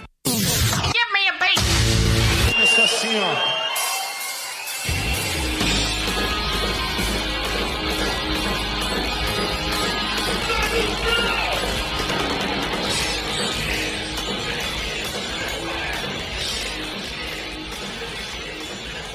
E acho que tá na hora da gente dizer tchau, né, César? Pode ser, né? Então, assim, eu queria agradecer ao César, agradecer ao Vichy por Magama e dizer assim, gente, escutem esses discos, que eles são do caralho, eles são muito bons, eles servem pra vocês que não conhecem os grandes clássicos. É aquilo que eu vi num podcast que eu participei, no PQPcast, que muita gente vem a conhecer os clássicos agora. Teve gente que descobriu que existia Enter Sandman no Metallica ano passado. É, mas Enter Sandman não vai como clássicos, né? Por favor. Isso é uma ofensa pra mim. Esse disco até entraria, mas não nesse momento, porque Metallica tem coisas muito mais interessantes pra gente comentar do que o, o homônimo deles, também conhecido como Black Album. Só pra gente passar a considerar, por exemplo, Nirvana como clássico pra colocar Enter Sandman na roda. Sim, sim, sim, sim. E isso eu concordo, é bem por aí mesmo. Porque ele é tão clássico nesse sentido quanto Nirvana, e dificilmente a gente vai chegar nisso. Não, e, e a gente nunca vai chamar Nirvana de clássico. Se bem que, sei lá, eu, eu, eu quero, refra eu quero refazer minha frase. Vai, vai chegar, a gente vai comentar Enter Sandman, o, o álbum Metallica, o Black Album, no dia em que Foo Fighters virar clássico. Ah, e sim, isso é mais difícil ainda. Porque, queira ou não, o Foo Fighters é uma banda que eu acho bem mais ou menos. Mas bem mais ou O menos Foo mesmo. Fighters é uma banda legal. É uma banda legal. Ah, eu não é uma banda legal pra ouvir. Mas é, mas é, é pra ouvir só, é sem compromisso. O, o Nirvana ele ainda tem algum tipo de relevância histórica. No, no contexto ali é, histórico musical, ele é relevante. Mas só, ele é mais relevante nesse contexto do que musicalmente falando. O Foo Fighters não. O Foo Fighters é entretenimento. É música pra você ouvir e tal, beleza. Tchau, acabou. E o Foo Fighters é aquilo também, né, César? O Foo Fighters, ele foi uma banda que surge nas cinzas, nas sobras do que foi o Nirvana, e teve que crescer sem nada disso, porque a Courtney Love tava tesourando eles. E bem, só de poder não fugir do nosso foco, então, são discos clássicos, nós vamos falar de outros clássicos ao longo do ano. Vocês podem indicar aqui o que vocês gostariam que a gente comentasse. Eu acho que vale muito a pena pegar um pra pegar só aqueles discos tipo o a do, o Danilo Barbosa não, embora o Danilo Barbosa também seria legal de falar, mas pegar um disco tipo Arrigo Barnabé, eu sinto que é muito necessário falar sobre, porque é um puta de um artista nacional, tá relegado a terceiro plano de existência por conta disso. Eu acho que quando a gente vai falar de disco clássico, dessas classiqueiras todas, você, ouvinte, precisa escutar isso até pra ter uma formação musical mais sólida. É a mesma coisa do cara que curte black metal, mas nunca escutou Venom, entende? É, e também aquele negócio, né? A- além do fato de que tem coisas que você tem que ir na fonte, né? Você tem que ir no princípio. Você tem que saber de onde aquilo surgiu. Claro, é muito legal. Você pode chegar e tipo, ah, puta, tô ouvindo aqui um som muito legal. Mas, porra, você tem que ver de onde, de onde veio e tal. Como também você tem que ouvir coisas diferentes. Não tem nenhum problema você ouvir um, se ouvir um Fighters da vida, se ouvir um pop punk aí, se ouvir um pop mesmo, vai, sei lá, você vai pirar o cabeção ouvindo Lady Gaga. Depois você vai ouvir Metallica? o Death Magnetic, exatamente. Você vai ouvir Metallica, você vai ouvir um Death Magnetic, ou você vai ouvir o último disco deles, ou você vai ouvir mesmo o Megadeth. Ou escutar coisas novas, que é o que o César menos faz na vida. Depois- Ele escuta sempre as mesmas coisas. Não, cara, eu ouço coisas diferentes. Aqui tem coisas, inclusive, que eu ouço que eu não falo que eu ouço, né? Inclusive, eu tenho uma playlist oculta no, no Spotify chamada 7 a 1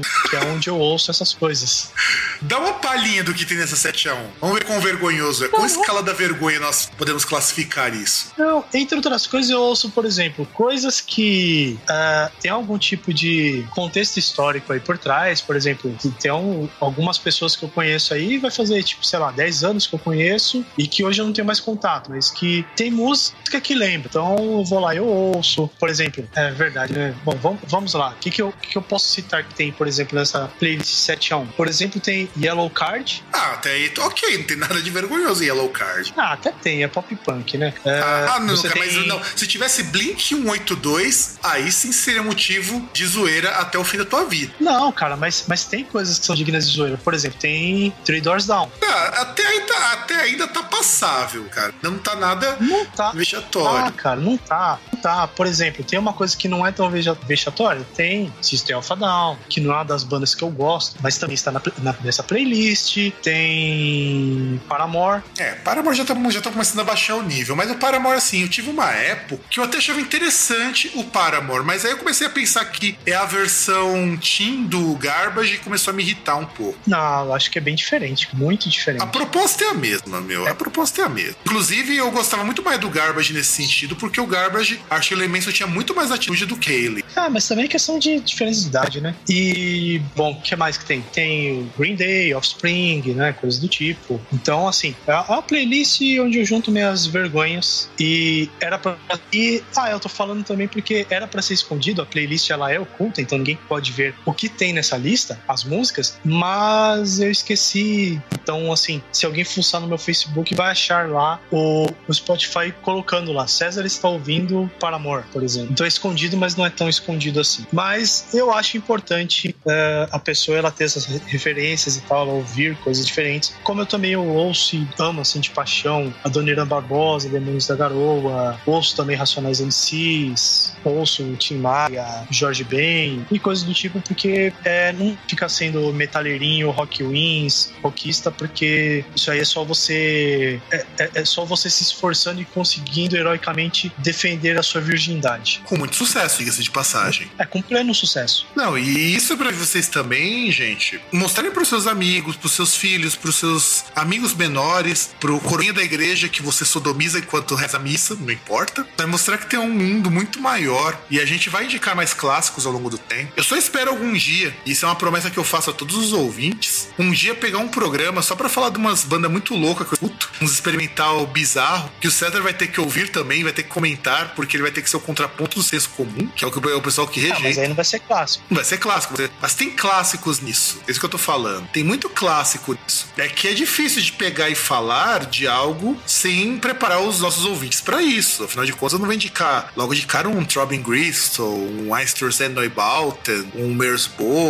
coisas do tipo, porque é meio foda. Mas pode indicar um White Zombie de vez em quando, né? Pra, pra, pra não ofender o ouvinte nem o César. Tá, mas eu a- a- até, até falo pro ouvinte: se tiver algum disco clássico pra indicar que não seja de rock também, pode indicar, a gente vai ouvir. E quem sabe a gente pega um clássico aí, a gente faz algum dia um programa de clássicos do RB, por exemplo, do Soul. O que não seria uma má ideia, de verdade, porque eu sinto falta disso na nossa podosfera brasileira sobre música, falar mais de R&B. Eu tenho uma puta vontade de falar sobre hip hop, mas eu entendo muito pouco de hip hop para poder fazer um programa sobre isso, mas a gente pode, podemos pensar. Afinal de contas, o programa é para vocês também. E é isso, nós já falamos muita Sim. bobagem e vamos para os créditos finais. Se você ouviu até aqui, eu agradeço de coração. Agora que nós estamos no horário de verão, agora que já passou o carnaval, que este programa vai ao ar na quarta-feira de cinzas, então aproveite a ressaca, aproveite e tome o engove antes, tome o engove depois e tenha usado camisinha, senão depois você vai gastar um dinheirão com pré-natal, esse tipo de coisa, porque se você é homem e engravidou a mocinha, seja homem também assumir, caso, caso no Brasil a gente não aceita aborto, ainda tem que assumir mesmo. Você, você cabra macho, você cabra homem. Como diz o pessoal do mundo canibal, seja homem nessa hora. né? E, e lembrar aquele negócio, né? Um pacote de camisinha custa 1,70. Agora uma lata de leite nam custa mais de custa 35, 40 reais, né? Então tem que pensar nisso.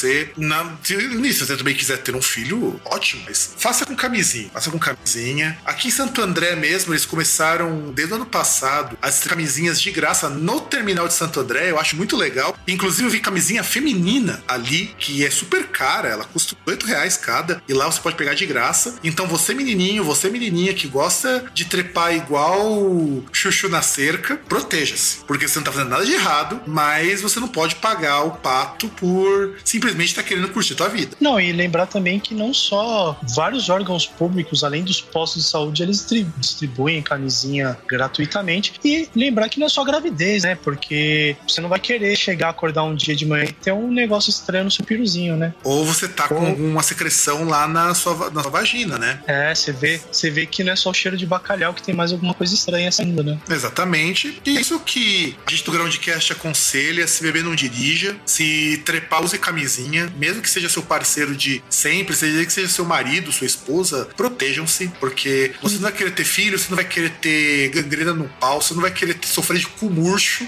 Não, mas na verdade eu quero corrigir uma frase sua. Na verdade não é se beber não dirija, é se for dirigir, não beba. Se for beber, nos chame. Com certeza, porque estamos precisando de álcool para manter a vida funcionando. E é isso, galera. Não sei se vai ter leitura de e-mails depois desse bloco, então despedindo. Se você quiser encontrar a gente, nós também estamos nas redes sociais, no arroba Groundcast, lá no Twitter, ou no fb.com.br pages groundcast, lá no Facebook. E também temos o nosso e-mail, contato arroba groundcast. E se você gostou do programa, não gostou, quer mandar a gente pra merda, quer botar um pancadão febroso pra gente escutar, quer colocar aqu- aquelas músicas anos 80 do tipo Gretchen e tudo mais, dê um hate 5 primeiro para que a gente possa ver o seu comentário em destaque e degustá-lo ouvindo o melhor do clássico do rock. Né? E tem também aquele negócio, né? Por enquanto o Groundcast ele não tem Instagram, ele não tem Snapchat, mas ele tem o WhatsApp. Aí se você quiser, anote o número do Fábio, que é o 011 Vai tomar no teu, 948. vai tomar no teu cu, César. Vai tomar no teu cu. Vai tomar no meio do teu cu. Até porque nem eu sei o número do celular. Ai, ai. Esse aqui é o problema. Nem, nem, nem eu sei o número do celular. Você vai descobrir, porque aí os ouvintes vão estar lá e vão comentar. O- Não, não vão comentar, não. Não vão falar o número do, do celular do Fábio. E é isso, Mas algum gente. dia a gente vai ter grupo, essas coisas aí, pra você se comunicar com a gente em, em real time. Talvez o Telegram, o dia que eu criar vergonha na cara e começar a usar a minha. Então é isso, galera. Um grande abraço a todos, boa ressaca, boa quarta-feira de cinzas e tchau!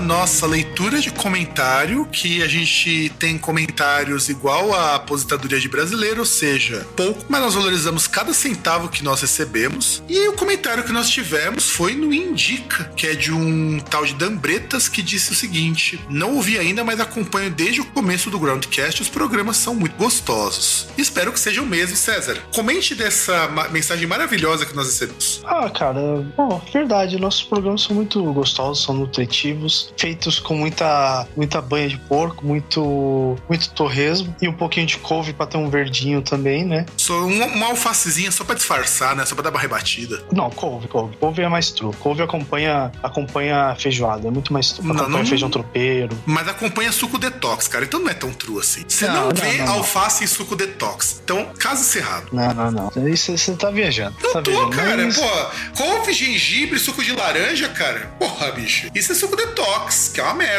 Mas, mas enfim, o negócio não é suco detox, é. Te agradece o comentário do Ambretas e comente mais aí, fala aí do- dos episódios, que episódio você mais gosta aí. Pode comentar, a gente lê aqui, a gente faz um. começa um debate. É, inclusive, Dambretas, eu gostaria, se você puder mandar mensagem de novo depois desse programa. Se você participava daquele mesmo fórum que eu e César participamos antes de sermos eliminados e agora estamos falando de. De qual planeta você prefere? Valhalla, Tártaros? Qual que você prefere estar falando, César?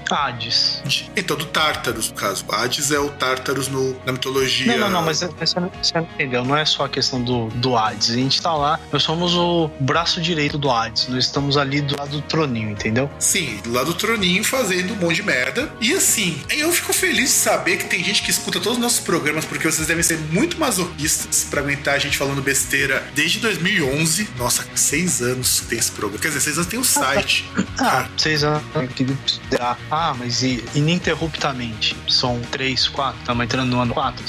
É, porque a contagem do Groundcast é uma contagem diferenciada. Como eu não faço a contagem, como eu posso dizer, de forma lá muito cartesiana, porque as contagens dos nossos programas elas mudam de acordo com o tipo. Depois teve o programa que foi incorporado, aquela coisa toda. Então já era para estarmos num número bastante elevado, mas deve ser mais ou menos. Se nós considerarmos que são 86 programas numerados, são 24 de entrevistas, mais os do Indica que são separados. Deve dar por volta de uns 110 programas. 110 programas, se a gente dividir esses 110 programas por 4, que seriam 4 por mês, vamos fazendo a conta aqui, 110 programas, dividido 4, dá em torno de 27 meses, e dividido por 12, estamos mais ou menos 2 anos e 4 meses, se nós somarmos os programas que foram surgindo aqui e ali, mas não estamos ininterruptos, infelizmente. Ah, mais ou menos estamos, sim. É, nos últimos dois anos, sim. A gente teve no máximo 15 dias de ato seguidos. Somando nossos hiatos, dão mais ou menos um mês sem programa por problemas de voz da minha parte, problemas de agenda nosso, problema de falta de Ah, tempo. mas tem que lembrar também tem feriados, tem um monte de coisa aí. Pô, só porque eu- uma semana sem. Uma semana falhou, vai falar que não é ininterrupto? Exatamente. Não, não é só porque se dá uma brochada uma vez que você vai dizer que suas brochadas acontecem sempre, né, não, César? É, e até porque, poxa, se for assim, não dá pra considerar agora, tipo, pô, tinha uma época que a gente ia tal, não tinha nada pra tapar o buraco. Aí depois já começaram a vir as entrevistas, ah, depois chegou num momento que a gente grava, tipo, dois programas assim, que aí já soltava um atrás do outro caso falhasse a gravação. É, dá pra considerar assim, não vem com essa.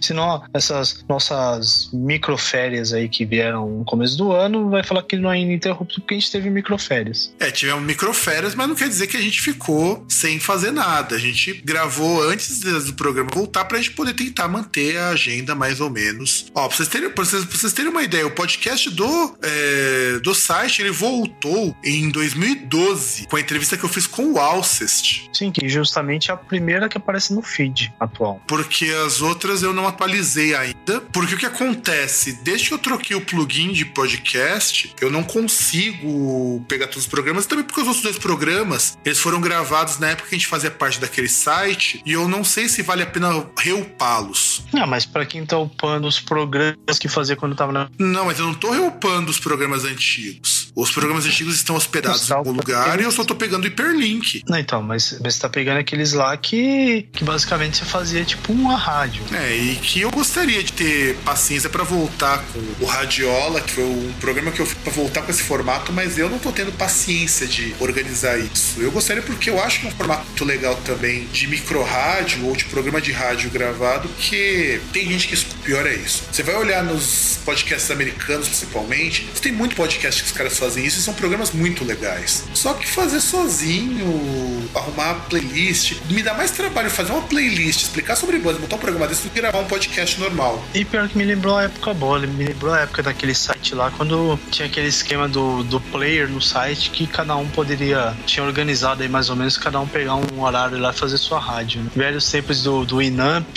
fazendo streaming. Sim, eu fazia o streaming disso daí, inclusive. Era eu que Eu fazia. tentei isso. fazer acho que umas duas vezes isso, não deu certo. É, cara, seria muito legal. Se o Google Hangout não tivesse problema com o diretor à música, até a gente poderia fazer isso. É, não sei, mas é, era boa época isso aí, foi um negócio legal. Era legal, e é por isso que eu gosto do Radiola. O Radiola era meio isso que eu tentava resgatar, fazer sozinho. Não tanto fazer sozinho, vai fazer sozinho, escolher playlist, montar o programa, falar sobre as bandas. É, é trabalhoso. Faz ideia de que trabalho que me dá, mais do que gravar um podcast normal, na qual as temáticas são mais profundas, tem muito mais coisa pra falar, e isso é muito mais fácil de desenvolver do que um programa na qual você apresenta músicas. E- Mas eu acho que algum dia a gente pode voltar, quem sabe? Eu não consigo convencer o César a gravar o Radiola Não sei, depende. Se a gente for, se não for colocar música ruim, pode ser. Não, a gente vai colocar música, a gente vai fazer lá a playlist. Não necessariamente a gente precisa concordar nós dois com a playlist, pode ser. A gente entra num acordo de como que a gente coloca as playlists.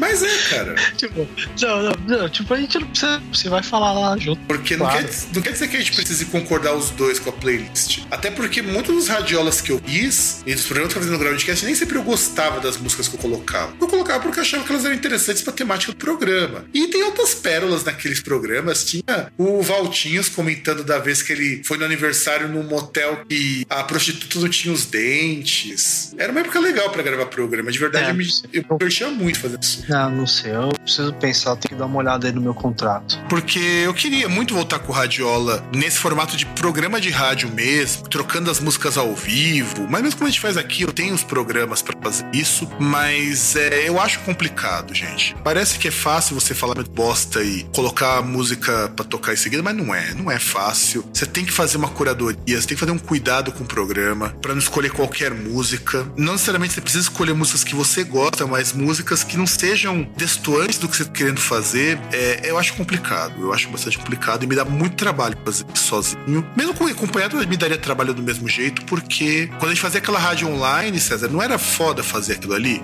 Cara, se eu não me engano, acho que o pior era por causa da minha conexão. Não lembro. Não, mas Ou eu- era de Mas eu, separar, falo, assim, mas eu falo pra organizar as coisas. Então, é que eu não vou lembrar assim, exatamente quando eu fiz o que, que eu tentei fazer. Mas, sei lá, era um bagulho que eu tinha, tinha curtido a ideia. É, até porque eu pagava o servidor nessa época. Era eu que organizava esse radinho pra. e liberava a conexão pro pessoal soltar o programa. O que é uma baita uma sacanagem, porque o dono do site nem pra ajudar a pagar as contas, porque dava trabalho fazer aquilo ali. E eu descobri que o site, depois de ele trocar pro template de WordPress, depois de eu, sei lá, eu falei pro cidadão em 2008, uma coisa assim, pra fazer o front page da página em WordPress e agora e o cara falava que não, o WordPress era legal e tal, e agora o filho da puta coloca. Mas eu acho que foi depois de 2008. Não, ele colocou recentemente, que eu dei uma olhada Ah, agora, porque até o ano passado ele tinha pagado tudo o que eu tinha feito pra aquele site. E hoje ele Ah. voltou até com os podcasts, inclusive ele upou podcasts que eu não tinha upado no Archive e tinha colocado no Mixcloud. Mas pod- podcast que tinha sido gravado na época ou. Sim, mas ele não tava upado em lugar nenhum. Ele só tava upado no Mixcloud. O Mixcloud não permite você baixar nada. E tem lá pra download. Ah, mas é bom, fica aí um legado, pelo menos alguns que presta por lá. Sim, com certeza. Eu quero ver se eu consigo resgatar o programa que eu fiz do Mão Morta, que inclusive a banda entrou em contato comigo porque eles queriam fazer divulgação no Brasil. Não tinha ninguém pra fazer. Programa do Mão Morta. É, tem bastante coisa, a gente precisa pensar um dia sobre isso. Mas é isso, Dambreta. Se você for daquele fórum fadado, finado que nós participamos, dê um alô pra gente. Se não for, também dê um alô pra gente, que nós vamos ficar muito felizes de ouvi-lo. E nós nos estendemos demais nessa leitura de comentário. Quer falar alguma coisa, César? Ah, não sei, já que é comentário, nada melhor do que a gente comentar um comentário, né? A gente agregar valor. Tem, tem tanto, tanto podcast aí que recebe milhões de comentários e os caras não, não leem. É, Então, eu- cara, eu nem critico quem não consiga ler. De verdade, Não, quem não consiga, não. Eu tô falando quem não lê, deliberadamente não lê. É, tem isso daí também, quem deliberadamente não lê. Porque tem, assim, comentário eu acho uma coisa legal. Apesar que leitura de comentário é uma coisa que começou mais recentemente, o pessoal normalmente lê e-mails, mas como a gente não recebe e-mails. E eu agradeço muito isso porque já temos spam demais na caixa do Groundcast, é difícil de filtrar isso. Não, não, não, mas eu tô falando assim, comentário, eu digo feedback no geral. Qualquer feedback que o cara mande. Porque se você não quer ler feedback, não passa e-mail. Não divulga e-mail, não deixa comentário aberto, não, não cria página no Facebook. Simples. É, e a gente no Groundcast dá feedback pra vocês. Eu respondo comentários nos artigos, eu respondo junto com o César comentários dos programas, até de programas que o César não participou. Então é isso, gente. Espero que vocês tenham passado bem o carnaval. Na é verdade, César? Não sei, né? Que não tenham contraído DSTs, né? Não tenho, não tenho chupado pinto com crista de galo, Né? Não, não estejam aí voltando pro trabalho com herpes labial. com herpes labial, isso é importante.